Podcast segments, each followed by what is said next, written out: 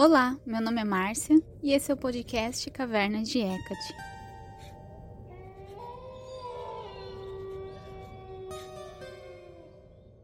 Oi, pessoal, tudo bem?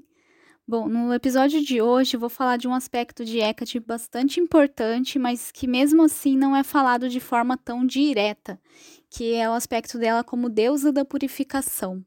E o que isso tem a ver com Hecate, o que é purificação, o que é miasma, e também sobre o epíteto que é mais ligado a isso, que é Borboroforba, que significa comedora de sujeira. Então espero que vocês gostem e vamos lá. Muito do que eu vou falar aqui para vocês, eu estou baseando no livro Miasma, Pollution and Purification in Early Greek Religion, do autor Robert Parker. Como sempre, eu vou deixar o link aqui embaixo com todas as referências que eu usei, é, coisas para vocês lerem a mais do que eu estou falando, enfim.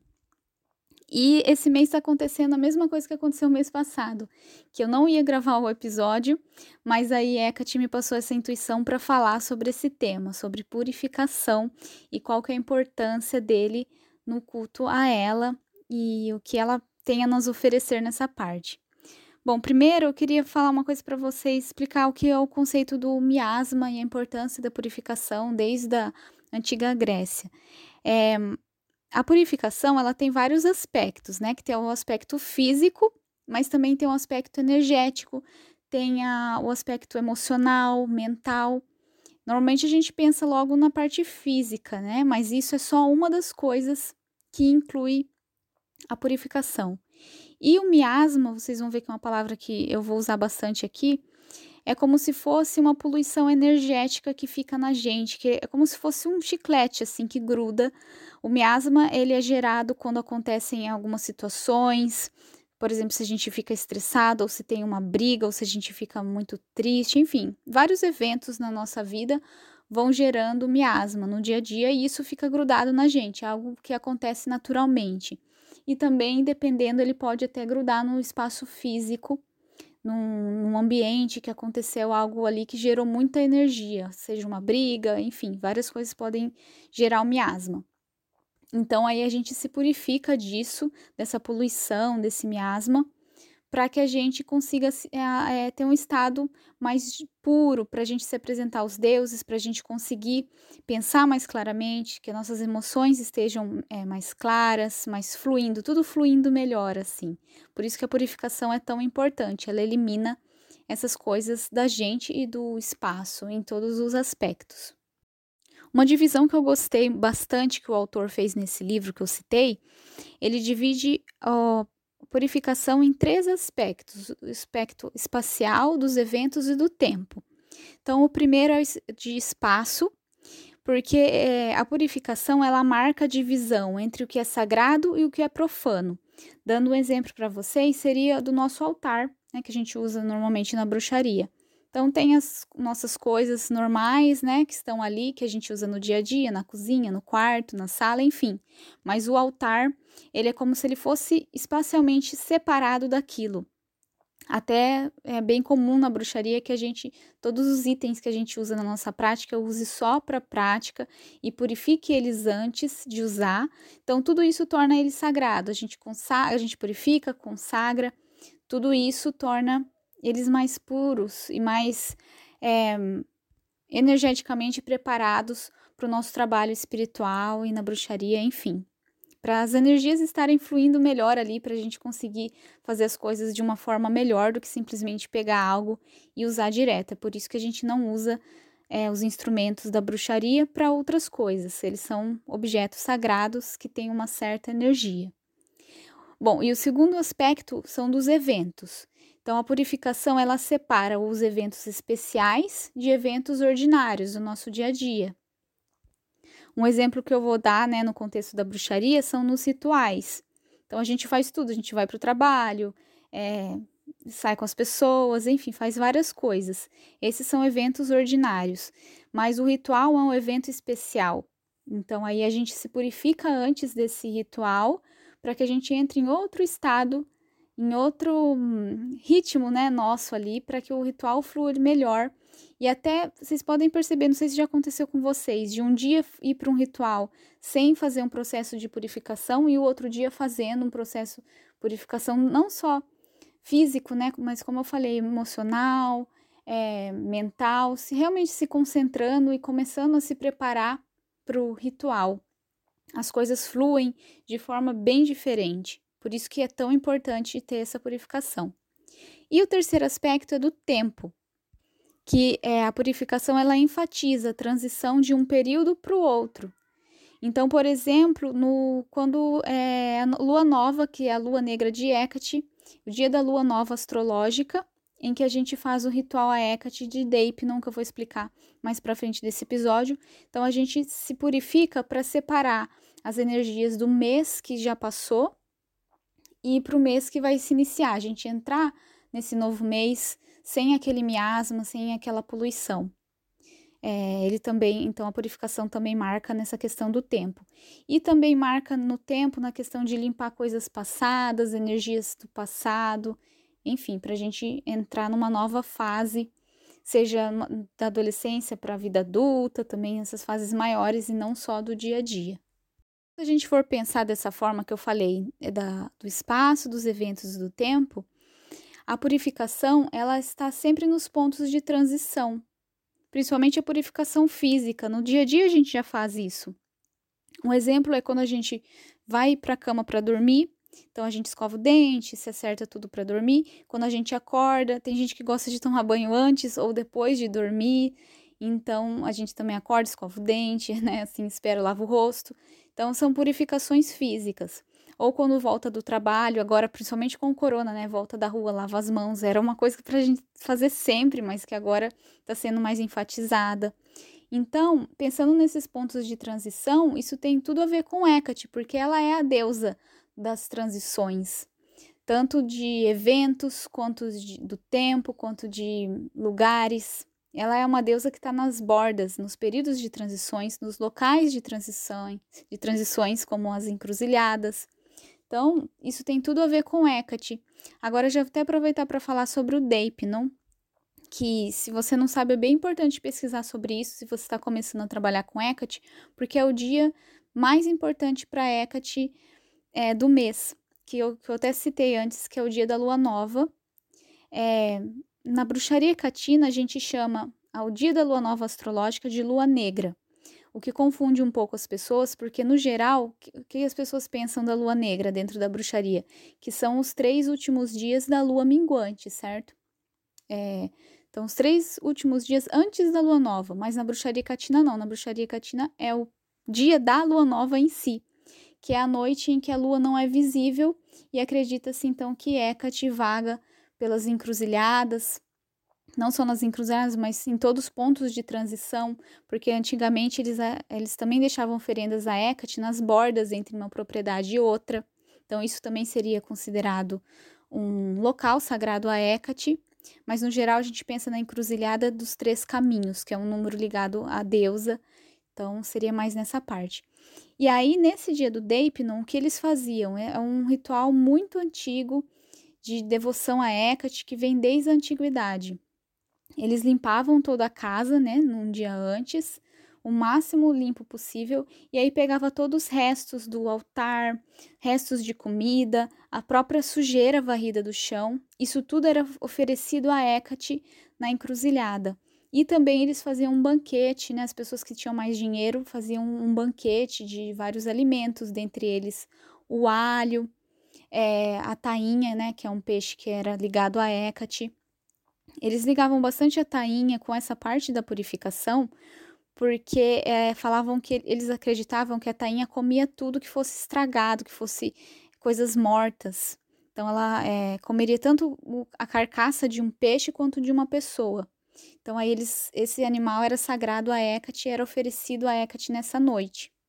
E também, infelizmente, que é, o lado bom é que hoje em dia a gente não faz mais isso, mas antigamente era muito feito, que era nessa noite também eles sacrificavam um, um cão a Hecate, normalmente uma filhote fêmea e preta.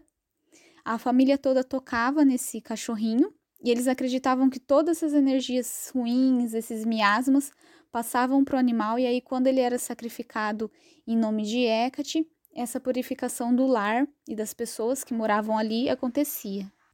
Outro aspecto do Deipnon é que essas oferendas, esse banquete é, deixado na encruzilhada, eles acreditavam que era para acalmar os mortos inquietos, os espíritos que poderiam estar tá ali atrapalhando a família. Então, também isso era um ato de, de purificação é, a pedido de é, para pedindo para Hecate, né, que mantesse esses espíritos longe da casa, que eles acreditavam que na encruzilhada, por ser um ponto de transição, era onde todas essas energias e espíritos ficavam e naturalmente atraídos por Hecate. E aí que eu já vou aproveitar para falar então do aspecto dela como Borboroforba, que é a comedora de sujeira. É muito poderoso esse epíteto. Aliás, até no meu livro eu coloco no ritual do Deipnon, é um dos epítetos invocados para trabalhar com Hecate. É, todas essas energias, até a gente tem essa arte física e todos esses processos, mas também só da gente pedir para Hecate Borboroforba limpar a gente de todas as energias que ficam carregadas, grudadas na gente, seja coisas que aconteceram agora, sejam coisas que aconteceram depois, enfim, em todos os aspectos, a gente pode estar tá pedindo para Hecate Borboroforba que ela leve é, tudo isso, é, todo esse peso, ela tire todo esse peso da gente.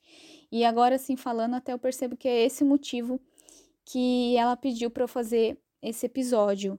É, para você falar isso para vocês, que deve ter pessoas que que estão precisando disso, né? Que Hecate seja essa deusa que traz purificação, que tire todo o peso que a gente tem, que a gente está carregando, que tudo isso que prende a gente, da gente conseguir evoluir, conseguir prosseguir, enfim. É, Hecate, ela é muito, muito ligada com essa parte, até porque também isso me lembra também outro aspecto dela como soteira, que é salvadora. Mas eu já falei várias vezes aqui que esse aspecto de salvadora seria mais ligado com a evolução espiritual. Essa é a salvação, é que a gente evolua. E, e aí, para a gente evoluir, a gente tem que se livrar dessa sujeira, então, eu vejo desses dois aspectos bem ligados, de Borboroforba e de Soteira, é, que podem ser bastante trabalhados com, com a deusa. Então, agora eu vou falar mais um pouco da parte prática, como que a gente pode fazer essa purificação. Até no meu livro tem um capítulo sobre preparação de rituais com Hecate, que eu enfatizo bastante a purificação lá. Então, se vocês têm o livro, é, dá uma olhadinha lá para aprender mais, né, como que seria isso na prática. Na parte de incensos, eu também coloco é, incensos próprios para ser usado no Deipno ou para purificação com as ervas mais ligadas a Hecate, enfim. É, essa parte é bem importante. Eu acho que às vezes, eu não sei, eu tenho essa sensação que a gente acaba é, desvalorizando a, a, purificação, porque ela é parte do antes do ritual. A gente pensa muito no momento do ritual, né? Mas essa preparação, ela é muito importante para que o ritual flua, para que a gente se sinta melhor e que tudo dê mais certo, né? A, essa purificação antes, tanto do ambiente. Então, pensando no ambiente, o ideal é que a gente limpe, se vai se a gente faz o ritual na nossa casa, então limpe toda a casa, faça aquela faxina assim caprichada, né? Uh, mas é óbvio que no dia a dia não é possível. Então, outro nível, um pouquinho mais avançado, aliás, menos avançado, né? Se a gente está sem tempo, pelo menos limpar o ambiente. Então, se você vai fazer no seu quarto, se o seu altar é no quarto, arrumar o quarto, deixar bem limpinho o máximo possível, ou é, se tá muito corrido que se realmente não tem como, a gente precisa fazer aquele ritual, pelo menos aí limpar o altar. Aí esse é o nível básico, assim, o mínimo de ter o altar é, sem velas que já acabaram, dar uma limpadinha nele, trocar né, a toalha do altar para ficar limpinha, arrumar ele, é, já é uma forma de purificação do ambiente. E aí entra a purificação física, né? Eu gosto muito de fazer banhos, eu acho que é, purificação pela água, quando a gente pensa em purificação, água é uma das primeiras coisas que vem na cabeça, até porque a gente toma banho, escova os dentes, lava as mãos, essas coisas sempre envolvem água. Então, fazer um banho com ervas, ervas ligadas a Hecate, muito boas para purificação, é o alecrim, a arruda. Tomar cuidado com a arruda porque ela pode dar alergia na pele, bastante gente tem. Então, de preferência, usar ela seca e se for usar fresca, usar pouco. É, sálvia, o tomilho, lavanda, acho que eu já falei alecrim, é, o louro, todas essas ervas são ligadas com a purificação, então a gente pode fazer um banho usando uma ou mais delas. E aí também tem a purificação pelo fogo, né? Então, tem pessoas que gostam de queimar essas mesmas ervas no caldeirão para purificar o ambiente, para se purificar. Óbvio que não vai entrar no fogo, né? Então, é mais simbólico do que literal. Do, no caso da água, a gente consegue tomar realmente um banho que limpa fisicamente e energeticamente, mas com fogo não dá para fazer isso, né? Também pelo ar, então seria com a fumaça de incenso.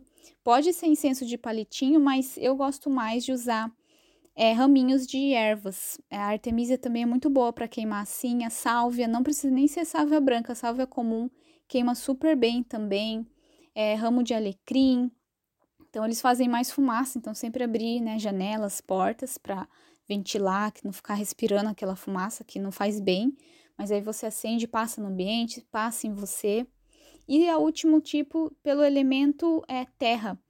É, mas o elemento terra eu vejo, é óbvio que dá pra gente usar aí o, o sal grosso para fazer banhos.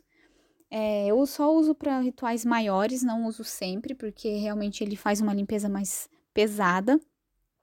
Mas o que a gente pode fazer bem legal para purificar o ambiente, colocar num recipiente, né, devidamente purificado, enfim. É, coloca o sal grosso e pode colocar algumas ervas ali. Gosto de colocar lavanda, alecrim, é, arruda. E aí você coloca aquela intenção ali de que ele puxe, que esse sal grosso com as ervas puxe todas as energias que estão ali no ambiente para purificar.